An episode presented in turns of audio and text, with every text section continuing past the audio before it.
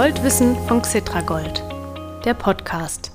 Hallo, sehr geehrte Goldinteressierte, vielen Dank, dass Sie die 42. Folge des Goldwissen Podcasts von Xetra Gold angeklickt haben. Diese Folge ist eine ganz besondere Folge, denn Ende November hat Xetra Gold Geburtstag den 15., weil die Erstnotiz von Xetra Gold an der Börse Ende November 2007 war. Schon damals war Steffen Orben mit dabei, einer der beiden Geschäftsführer von Xetra Gold. Mit ihm schaue ich gleich zurück auf dieses und auf die vergangenen Jahre. Und wenn Sie Steffen Orben schon aus anderen Goldwissen-Folgen kennen, dann wissen Sie, er erzählt auch gerne mal ein bisschen aus dem Nähkästchen. Ich bin, wie immer, Mario Müller-Dofel.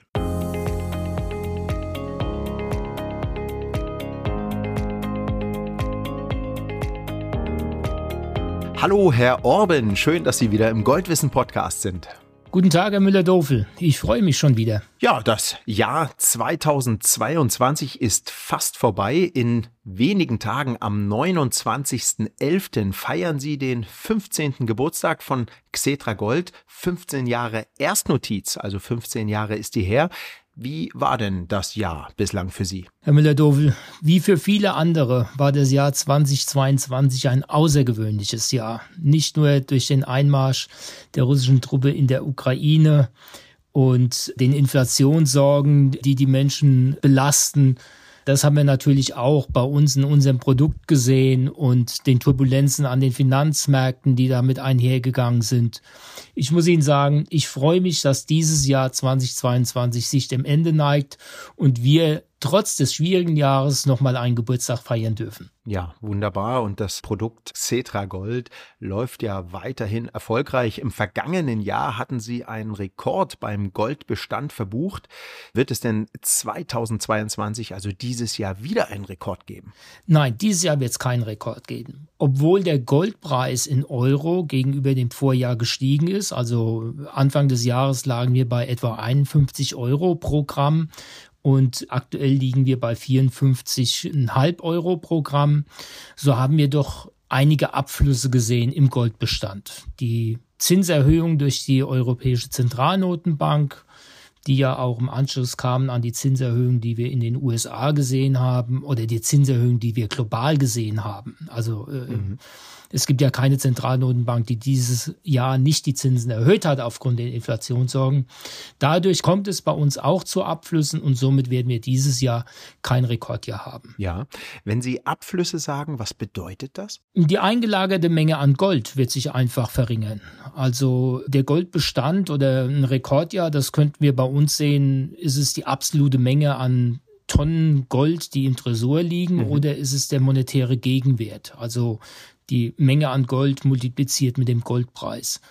Aber wir werden dieses Jahr kein Rekordjahr haben im Vergleich zu den Vorjahren. Die Steigerungen im Goldpreis werden die Abflüsse nicht aufwiegen. Ja, und Abflüsse heißt, wenn eben Leute äh, sagen, kommt liebes äh, Xetra Gold Team, wir möchten das Gold, was eingelagert ist, für uns äh, zurückhaben oder möchten das überhaupt haben, dann wird das aus dem Tresor zu denen hingefahren, wenn man so will. Ne? Ja, oder Anleger verkaufen mhm. Xetra Gold an der Börse und natürlich kommt dann irgendwann der Market Maker zu uns und sagt, ich habe jetzt so viel Xetra Gold bei mir auf dem Handelsbuch, ich möchte das zurückgeben und dann werden wir auch wieder die Anleihe in dem Sinne vernichten und damit etwas Gold aus dem Tresor wieder zurücksenden an das Gold Clearinghouse. Mhm. Okay, dann lassen Sie uns doch mal zurückschauen, zurückblicken auf 15 Jahre Xetra Gold. Einfach äh, mal ein bisschen schauen, was ist eigentlich vor 15 Jahren gelaufen und wie ging es dann weiter. Herr Orben, wie kam es denn zur Idee von Xetra Gold und wann war das? Naja, die Idee für Xetra Gold wurde schon früher geboren. Also das ist eher schon fast 18 Jahre her. Damals hatte ich oder war ich noch Devisen- und Rohstoffhändler oder habe den Devisen- und Rohstoffhandel hier bei der Deutschen Bank in Frankfurt geleitet.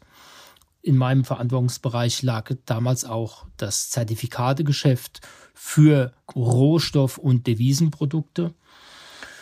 Und damals im Jahr 2005 kam ein Mitarbeiter der Deutschen Börse AG, hatte einen Termin angefragt für ein Gespräch und der kam mit der Idee, ob man nicht ein Goldprodukt, ein Goldzertifikat auflegen könnte in Deutschland, im Jahr, vielleicht wenn ich auch ein bisschen weiter aushole, im Jahr 2001 wurden in den USA und in England die ersten Gold-ETCs aufgelegt. Also in London war das das Gold Bullion Securities und in den USA der Spider Goldfonds. Und der Kollege der deutschen Börse hatte damals die Idee, ein ähnlich strukturiertes Produkt in Deutschland auf den Weg zu bringen. Und natürlich hat er, das hat mich gefreut, uns Deutsche Bank damals als äh, sicherlich großen Emittenten am deutschen Kapitalmarkt angesprochen. Und ich persönlich war von dem Produkt überzeugt. Ich hatte damals die Entstehung von dem US-Goldfonds, von dem State Street Spider, Goldfonds in den USA hautnah erlebt, weil ich in den USA von 2000 bis 2004 gearbeitet habe und hatte dort schon den Erfolg dieses Produktes hautnah erleben können. Und somit war ich auch von einem Produkt in Deutschland direkt überzeugt. Aha. Wie ging es denn dann weiter und vor allem, wann wurde die Firma gegründet? Xetra Gold ist ja auch eine eigene Firma, oder? Korrekt. Xetra Gold ist das Produkt. Die Emittentin von Xetra Gold ist die Deutsche Börse Commodities GmbH. Und dies ist eine eigenständige GmbH. Wie der Name sagt, die Deutsche Börse ist ein Miteigentümer. Die Deutsche Bank, für die ich ja damals gearbeitet habe, ist auch mitbeteiligt. Aber damals waren die Voraussetzungen, dass wir ein Joint Venture gründen zwischen Deutsche Börse und Deutsche Bank, dass wir noch mehr Partner brauchen. Also wir brauchen natürlich auch einen Industriepartner, einer, der weiß, wie das Gold transportiert wird. Mhm. Also hatten wir die Umicore als Industriepartner gewinnen können. Und natürlich wussten wir, dass wir ein Produkt bauen, das jetzt ein, ein Einzelemittent jetzt nicht so in den Vertrieb bringen kann. Die Deutsche Bank als eigenes Institut hat ja eigene Zertifikate und über die X-Triggers Plattform natürlich auch eigene Exchange Traded Commodities, ETCs. Und somit war uns bewusst, dass wir noch weitere Partner brauchen. Und bis wir die gefunden hatten, also zum Beispiel die Commerzbank, die Bank von Tobel, DZ Bank, das Bankhaus Metzler. Verging dann eine gewisse Zeit. Auch das Produkt muss natürlich im Detail gebaut werden. Und so wurde dann im Jahr 2007 endgültig die GmbH gegründet, also circa zwei Jahre nach den ersten Gesprächen, wo wir dieses Produkt so in groben Zügen skizziert hatten. 2007, das war kurz vor der großen Finanzkrise, der weltweiten Finanzkrise. War das aus heutiger Sicht eigentlich ein günstiger Startzeitpunkt für Xetra Gold oder gar nicht? 2007 war schon ein günstiger Zeitpunkt, weil der Goldpreis noch niedrig war. Also damals die Erstnotiz von Xetra Gold war bei 17 Euro, äh, knapp über 17 Euro. Und ich habe es ja eben erwähnt, ähm, der aktuelle Goldpreis liegt bei 54,5. Mhm. Und das andere war natürlich schon, dass wir die Zeit zwischen 2005 und 2007, die, wo der Goldpreis schon stärker angestiegen ist, einfach ein bisschen verpasst hatten. Und natürlich wir in der Phase, wo die Finanzmarktkrise wirklich durchgeschlagen ist, die Aktienmärkte sind massiv eingebrochen, dort natürlich eher mal Widerstände hatten. Ne? Die ersten zwei Jahre ging es ein bisschen schleppend dahin mit Xetra Gold, aber dann im Jahr 2009, 2010 hatten wir uns als Produkt dann doch schon etabliert und somit konnten wir dann in den ersten nach zwei Jahren eigentlich äh, in ruhige Fahrwasser geraten. Also 2007, man fängt bei Null an und äh, nach zwei Jahren hatten wir dann etwa 50 Tonnen im, im Tresor. Mhm. Wie viele sind es heute ungefähr? Ja, aktuell liegen wir bei 235 Tonnen. Das ist natürlich schon signifikant mehr als damals, als wir angefangen haben mit 235 Tonnen. Ist Xetra Gold zurzeit das viert- oder fünftgrößte Produkt weltweit. Ich hatte schon erwähnt, der Spider Goldfonds in den USA, der erste, der aufgelegt wurde, ist der allergrößte. Gold Bullion Securities, das wurde mehrmals umfirmiert, ist der zweitgrößte, der ist in, in England angesiedelt. Und das sind natürlich beides Länder, wo viel mehr Dollaranlagen getätigt mhm. werden mhm. oder viel mehr Anlagegelder sind. Das verwaltete Vermögen an der Wall Street ist natürlich ein viel größeres Vermögen als in Deutschland und auch in England werden größere äh, Vermögen verwaltet als jetzt hier im Euroraum in Deutschland. Und somit sind wir mit der Position als Marktführer in Europa doch sehr zufrieden. Ja. Herr Orben, von 0 auf 235 Tonnen in 15 Jahren, gab es denn unterwegs auch mal so eine Art Durchbrüche, die Ihnen wirklich einen richtigen Schub gegeben haben? Können Sie sich an sowas erinnern? Ja, in zwei Zeiträumen. Einmal das Jahr 2009, da kamen auf einmal die ersten Pensionskassen und äh, betriebliche Altersversorgungseinrichtungen die im Nachgang an die Finanzkrise gesagt haben, wenn wir unsere Portfolios anschauen, dann sehen wir ein Portfolio aus Aktien und Anleihen und bei beiden Anlageformen überlassen wir unser Geld einem Dritten, der damit wirtschaften soll und dann wissen wir nicht, ob wir es zurückkriegen. Ne, also einmal, wenn ich Aktionär bin, überlasse ich das Geld der Geschäftsführung der Firma und hoffe, dass sie gut haushaltet. Oder ich überlasse es der Firma in Form von Fremdkapital und hoffe, dass sie mir das Geld mit einem Zins zurückzahlt. Und diese ersten Pensionskassen, die haben schon so ein bisschen einen Anschub gegeben nach den Privatanlegern, die wir hatten. Und dann ein ganz großer Schub kam im Anschluss an die äh, Euro-Krise, das Jahr 2012, wir haben uns alle Mario Draghi, I will do whatever it takes. Mhm. Können Sie noch mal ähm, kurz erklären, was, was das hieß? Das äh, kennt sicherlich nicht jeder. Äh, was hieß das, als er das gesagt hat? Es war ja eine Zeit 2012, wo die Finanzwelt auf den Zerfall des Euros spekuliert hatte und wo die Zinsdifferenzen zwischen den einzelnen Euro-Ländern extrem waren. Ne? Also Griechenland pleite, wir erinnern uns alle, die Griechenland-Bonds, äh, Griechenland musste gerettet werden, Privatanleger in Griechenlands Bonds äh, mussten einen Haarschnitt hinnehmen, mhm. die EZB wurde aufgefordert, Anleihen europäischer Länder zu kaufen. Da wurden verschiedene Programme aufgelegt und die Bilanz der EZB hat sich extremst ausgeweitet, einfach um Ruhe in den Finanzmarkt für europäische Staatstitel zu bringen. Und das damals war der Startschuss die äh, berühmte Rede von Mario Draghi, mhm, damals mhm. Präsident der EZB, der gesagt hat, I will do whatever it takes to rescue the euro. Mhm. And believe me, it will be enough. Und das war natürlich auch der Startschuss für, was wir seit vielen Jahren kennen, negative Zinsen in, mhm. in Europa. Ne? Also der Einlagenzins für Institutionelle wurde relativ zügig unter Null gesetzt und bis es dann auch beim Privatanleger durchgeschlagen ist in Form von Gebühren für Depotkonten oder Sparbücher, hat es natürlich ein bisschen länger gedauert. Mhm. Mhm. Die Jahre 2015 und 16, da haben wir gesehen, dass institutionelles Geld in großem Maße in unser Produkt äh, reingeflossen ist. Da sind wir von ca. 50 Tonnen auf schnell über 200 Tonnen gewachsen. Wow. Warum haben die das dann gemacht? Also äh, können Sie vielleicht nochmal die Brücke vom, vom Goldkauf der institutionellen Anleger, also der Profi-Anleger, Banken und so weiter oder Fonds zu diesem Draghi-Satz schlagen? Wie hängt das genau zusammen? Ich glaube, es gibt da zwei Aspekte zu diesem Satz. Zum einen Anleihen haben keinen Ertrag mehr erwirtschaftet. Mhm. Das heißt, wenn ich als institutioneller Anleger kann ich nur Aktien kaufen oder Anleihen, Staatsanleihen rentieren aber nichts mehr. Also ich weiß, dass ich bei Kauf der Staatsanleihe weniger Geld am Schluss erhalte, als ich jetzt habe.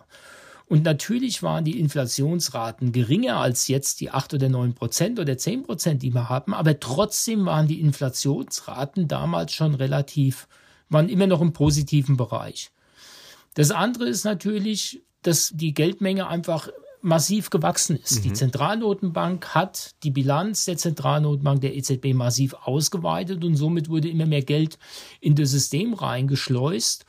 Und natürlich muss ich dann institutionelle Anleger überlegen, was mache ich mit neuem Kapital, das mir zur Verfügung gestellt wird, das ich neu anzulegen habe. Kaufe ich eine Bundesanleihe wo ich weiß, dass ich später weniger dafür zurückkriege, ohne zu wissen, was die Zukunft bringt. Und da glaube ich, haben viele institutionelle Anleger gesagt, einen Teil dieses Geldes, das ich verwalten muss, muss in eine Anlageklasse rein, die in dem Sinn einen Inflationsschutz bietet, mhm, ja, die mhm. mir auch die Sicherheit gibt, dass dort zwar ein Kursrisiko besteht, aber kein Ausfallrisiko. Ja, ja. Ne? Gold ist ein Rohstoff, das fällt nicht aus. Ne? Es schwankt natürlich im Kurs. Das sind wahrscheinlich die Beweggründe, die damals dazu geführt haben, dass auch in Europa institutionelle Anleger den Weg in die Goldinvestmentprodukte gefunden haben. Mhm. Zehn Jahre oder 15 Jahre nach den Angelsachsen, muss man sagen. Ja, jetzt wollen wir noch mal ganz kurz zusammenfassen, weil wir jetzt hier tatsächlich so ein bisschen in die Volkswirtschaft und in die Welt der Zentralbanken, der Zinsen mal ausgebüxt sind. Äh, kommen wir wieder zurück noch mal zu den Durchbrüchen. Habe ich das jetzt noch richtig im Kopf? Das waren also einmal direkt die Finanzkrise Preise, die direkten Auswirkungen und dann nochmal äh, die Zinssenkung und dieser berühmte Satz von Mario Draghi. Sind das die zwei, wenn man so will, Durchbrüche von Xetra Gold auch in der institutionellen Welt gewesen? Oder gab es da noch was, was Sie jetzt noch nicht gesagt haben? Nein, nein, das waren Gut. die zwei Durchbrüche. Mhm. Sicherlich, also die Finanzmarktkrise zuerst mit dem Privatanleger, dann äh, vor allen Dingen kleinere Pensionskassen, Versorgungswerke und dann nach der Euro-Krise 2012, 2013 auch größere institutionelle Anleger oder anders regulierte institutionelle Anleger. Ja, und die haben natürlich mehr Geld und deswegen kaufen die gleich äh, äh größere Mengen Xetra Goldanteile und deswegen kommen dann diese Sprünge bei den Tonnen zustande. Okay, ja, dann schauen wir jetzt noch mal auf die größten Herausforderungen. Was waren denn die größten Herausforderungen in den vergangenen 15 Jahren für Sie? Vielleicht auch ganz persönlich. Ja, Sie sind ja jeden Tag ganz nah dran. Sie müssen mit allem umgehen. Sie sitzen am Schreibtisch und müssen organisieren, müssen äh, Sachen wieder in Ordnung bringen oder so. Die, ich weiß gar nicht, wie ich mir das so richtig vorstellen soll. Ihren Arbeitstag hier oben. Sagen Sie doch mal was dazu. ja, also wenn ich zurückblicke, am Anfang war es sicherlich die Angst der Privatanleger gegenüber einem Zertifikat, das die Auslieferung von Gold verbrieft. Also da gab es sicherlich viel Erklärungsbedarf und auch viel Missverständnis bei den einzelnen Privatanlegern. Wir lagern das Gold hier in Deutschland ein und jeder Anleger kann die Anleihe kündigen oder die Schuldverschreibung oder das ETC ist ja rechtlich gesehen dasselbe Konstrukt, hat nur einen anderen Namen in dem Sinne oder andere Beschreibung. Und wir liefern das Gold aus. Und am Anfang, glaube ich, waren viele davon überzeugt, dass das nicht funktioniert. Mhm. So. Und natürlich gab es auch in der Presse immer wieder mal dann Geschichten, oh, das hat nicht funktioniert, oder ein Anleger hat sich eher an die Presse gewandt, obwohl er sich hat gar nicht ausliefern lassen. Also da war viel Arbeit zu tun, viel Marketing, viel Redebedarf, viel, viel Pressearbeit, um das zu erklären. Für den Zuhörer. Wir haben bis jetzt über 1700 Auslieferungen getätigt. Jeder, der die Anleihe gekündigt hat, hat auch sein entsprechendes Gold erhalten. Und wir haben auch weit über sieben Tonnen Gold schon ausgeliefert. Der Prozess funktioniert. Das geht alles gut. Aber natürlich hatten wir dort gerade am Anfang immer wieder mal mit verschiedenen Situationen zu tun, wo man dann mit der Presse doch stark arbeiten musste, um nicht Falschinformationen im freien Raum äh, stehen zu haben. Mhm. Das andere ist natürlich das Corona-Jahr. Also ich hatte es erwähnt, wir lagern Gold hier in Deutschland ein. Das Gold muss von irgendwo herkommen. Und im Corona-Jahr hatten wir natürlich massive Einschränkungen von Liefer- und Transportmöglichkeiten. Und die Anleger wollten Gold kaufen. Also, und wir wollten ja auch nicht den Kauf von Xetra Gold nicht weiter ermöglichen. Also, das Gold dann von vor allen Dingen England nach Frankfurt zu schaffen, in der Zeit, wo es keine Flüge gab, in der Zeit, wo wenig LKWs gefahren sind, war eine sehr große Herausforderung für uns. Da war ich den ganzen Tag damit beschäftigt, äh, zusammen mit unserem Partner Umicore, die Lieferungen über die verschiedenen Länder, wo es dann irgendwo noch eine Transportmöglichkeit gab, sicherzustellen. Mhm, mh. Das Corona-Jahr waren ja geprägt von großen Unsicherheiten. Das heißt, der Privatanleger wollte in Phase dieser Unsicherheit sein Gold haben, physisch in der Hand. Es war ein Jahr, wo wir zehnmal so viel Auslieferungsgesuche hatten als im Durchschnitt eines normalen Jahres. Und auch dort hatten wir das Problem. Können wir das Gold überhaupt herstellen in der gewohnten Stückelung? Wie kriegen wir das Gold zum Anleger auch? Also alle Bereiche, alle Facette unserer Produktkette oder Wertschöpfungskette die Lieferung von Standardbaren vom Ausland nach Frankfurt rein, das Handling im Tresor, die Prägung von Kleinbaren für Kunden, die sich das Gold liefern lassen wollen, den Transport oder die Verpackung dieser, dieser Stückelungen dann und der Transport zum Endkunden, das war im Jahr 2020 eine große Herausforderung und da muss man, muss ich allen Beteiligten, das habe ich schon mehrmals getan, immer noch danken, dass das reibungslos für uns über die, die Bühne gegangen ist, ohne dass wir da auch nur einem Kunden sagen mussten, wir können seine Ausübungserklärung nicht erfüllen. Mhm. Ich halte fest, Corona, Riesenherausforderungen, vor allem wegen logistischer Probleme weltweit. Wie ist denn das eigentlich auf der Anlegerseite gewesen? Also Sie haben schon gesagt, es haben ganz viele Leute dann ihr Gold ausliefern sich lassen, wahrscheinlich weil sie sich gesagt haben, äh, was ich in der Hand halte, das ist jetzt doch noch sicherer, als wenn es äh, irgendwo im Tresor liegt. Aber wie war denn das vom Kaufverhalten der Anleger? Haben denn im Corona-Jahr aufgrund der Unsicherheiten mehr Leute Goldverbriefung bei Ihnen gekauft oder waren es weniger? Nein, mehr, mehr. Wir hatten im Jahr, das ging schon 2019, ich meine, das war ja so das, der erste Startschuss mit Corona 2020. In diesen Jahren hatten wir schon starke Zuflüsse. Auch noch 2021 hatten wir auch noch starke Zuflüsse in der Menge Gold, die wir dann im Tresor einlagern mussten. Da hatten wir eine, eine konstant hohe Nachfrage. Mhm, Und natürlich auch immer noch eine Periode der negativen Zinsen in Deutschland. Mhm. Oder in Europa. Mhm. Mhm. Ähm, Stichwort Herausforderungen, äh, noch ein Stichwort Nachhaltigkeit. Also viele Unternehmen empfinden ja die Regulierung für mehr Nachhaltigkeit, äh, die ganzen Aktivitäten äh, als große Herausforderung, weil das durch alle Organisationsteile sozusagen durchläuft, dieses Thema. Wie ist denn das bei Ihnen? Sie haben ja dieses Jahr, da haben wir am Anfang des Jahres mal drüber gesprochen, Sie haben ja dieses Jahr auch viele Nachhaltigkeitsinitiativen intern, aber auch von außen sichtbar gemacht. Wie war das Nachhaltigkeitsjahr 2022 für Xetra Gold? Ja, dem Thema ESG muss sich ja jede Firma stellen, weil es natürlich einfach auch regulatorisch bedingt ist und einfach weil es auch notwendig ist. Also nicht nur, nicht nur wegen der Regulatorik. Aber natürlich muss man sich dem Thema jetzt ein bisschen mehr widmen, nachdem der Gesetzgeber da auch gewisse Auflagen erlassen hat. ESG sind drei Bestandteile, Herr Müller-Dovel. Environmental ist natürlich, ne, was ist unser CO2-Fußabdruck? Und natürlich schauen wir als Zweckgesellschaft, die ja nur ein Produkt hat, das auch nicht verändert werden kann, drauf, wo haben wir wirklich den CO2-Abdruck? Und wir haben es vorhin besprochen mit den Herausforderungen im Jahr 2020, die Lieferung von Gold. Von Gold aus dem Ausland nach Frankfurt rein oder zurück oder die Lieferung von Gold zum Kunden. Das ist ein CO2-Abdruck, und das ist der größte CO2-Abdruck, den wir nicht verringern können in dem Maße. Da gibt es ein paar Ideen, aber unser Produkt per se ist festgeschrieben durch das Wertpapierprospektgesetz. Da kompensieren wir natürlich entsprechend über den Anker von CO2-Zertifikaten, die dann auch in dem Sinn den CO2-Abdruck ja, kompensieren. Mhm. Das zweite ist natürlich das S, unsere soziale Verantwortung. Wir als Kleinunternehmen haben uns schon relativ früh hier in Frankfurt engagiert. Die Arche ist ein Projekt, das wir schon seit vielen Jahren unterstützen. Das machen wir weiter, ein bisschen verstärkt. Aber zusätzlich haben wir eine Partnerschaft gefunden mit der Earthbeat Foundation, mit der Guya Merkle genau. aus Pforzheim. Die Guya hat sich auf die Fahne geschrieben, dass der Abbau von Gold in Kleinstminen, Gold, das vor allem den Weg dann in die Schmuckindustrie findet.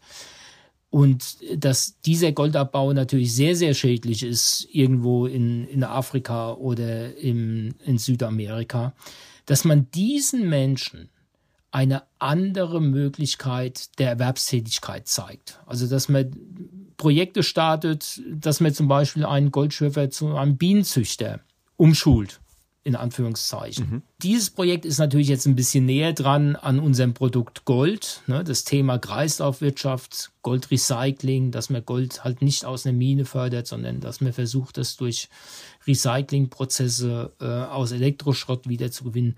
Das liegt uns schon am Herzen und somit haben wir jetzt dieses Jahr angefangen, auch die Earthbeat Foundation und Guya Merkle da aktiv zu unterstützen. Und der dritte Bereich, die Governance, da müssen wir uns einfach mit unseren Gesellschaftern hinsetzen und gucken, dass wir unser Unternehmen gut führen, dass wir den Austausch haben mit den Stakeholdern.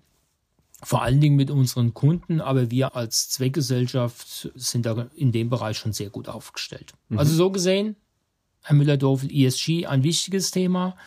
CO2-Fußabdruck wissen wir, sind uns bewusst, wollen den verringern.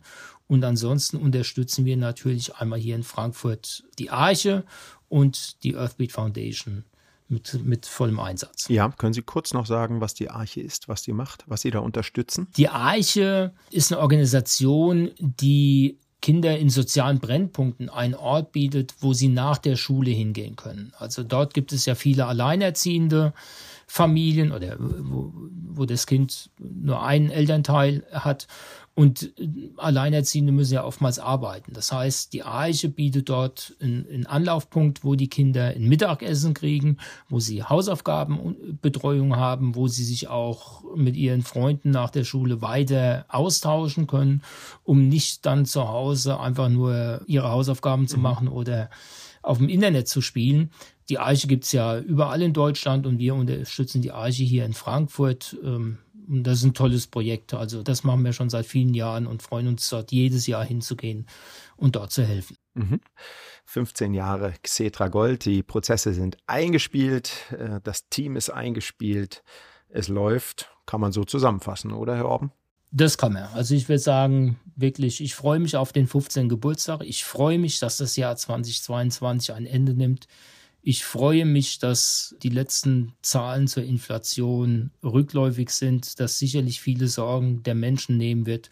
Und ich hoffe, dass auch irgendwann der Konflikt zwischen Russland und der Ukraine beendet wird und wir dann wieder mit weniger Sorgen in die Zukunft blicken können. Ja, das hoffe ich auch und ich freue mich, Herr Orben, dass Sie heute ein bisschen mehr Zeit hatten, dass wir auch mal ein bisschen plaudern konnten, dass Sie so hinter die Kulissen auch mal hier uns haben schauen lassen. Ganz, ganz vielen Dank und ich freue mich auf das nächste Podcast-Gespräch mit Ihnen. Das werden wir dann erst im nächsten Jahr haben, irgendwann Anfang 2023. Ich habe gar nicht im Kopf äh, genau, wann das jetzt ist.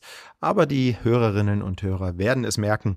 Und ich sage jetzt erstmal Dankeschön und bis zum nächsten Mal. Tschüss. Vielen Dank, Herr Müller-Dofel. Auch ich wünsche allen Zuhörern dann noch einen, einen, guten Abschluss von 2022 und ein erfolgreiches 2023. Bis im neuen Jahr dann. Danke, Herr Orben. Ja, und liebes Publikum, gleich gebe ich Ihnen noch das gewohnte Goldkurs-Update.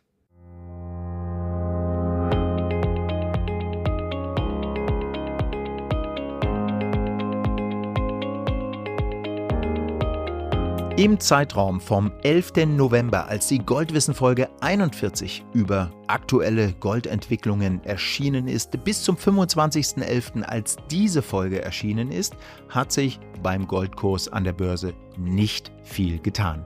Die feine Unze Gold, das sind 31,1 Gramm, ist in ihrer Haupthandelswährung US-Dollar per Saldo bei rund 1740 ja, Dollar preisstabil geblieben. In Euro ist der Kurs leicht um rund 2% gefallen wechselkursbedingt.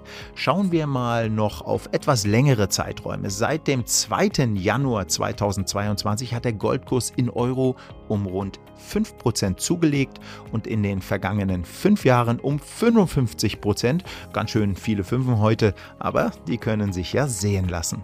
Und jetzt noch eine weniger erfreuliche Anekdote. Auf Gold sind ja leider auch Leute mit krimineller Energie scharf. In der Nacht vom 21. auf den 22. November sind Diebe in das Keltenrömer-Museum im bayerischen Manching eingebrochen. Und die haben 483 keltische Goldmünzen und noch drei weitere andere Münzen mit einem vermuteten Handelswert von insgesamt rund 1,6 Millionen Euro gestohlen.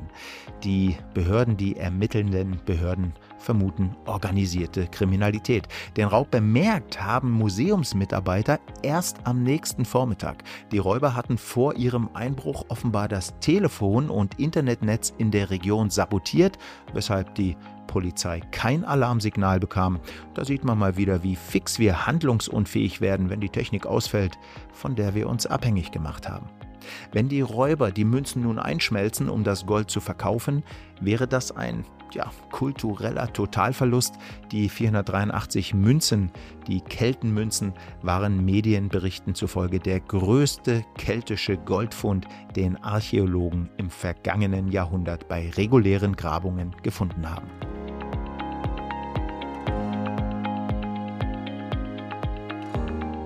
Vielen Dank, liebe Goldinteressierte, dass Sie zugehört haben. Wenn Sie den Goldwissen Podcast noch nicht abonniert haben, machen Sie das doch. Dann bekommen Sie jede neue Folge automatisch auf Ihr Smartphone gespielt. Das funktioniert über Podcast-Apps wie dieser, Spotify oder auch Apple Podcasts. Ziemlich einfach.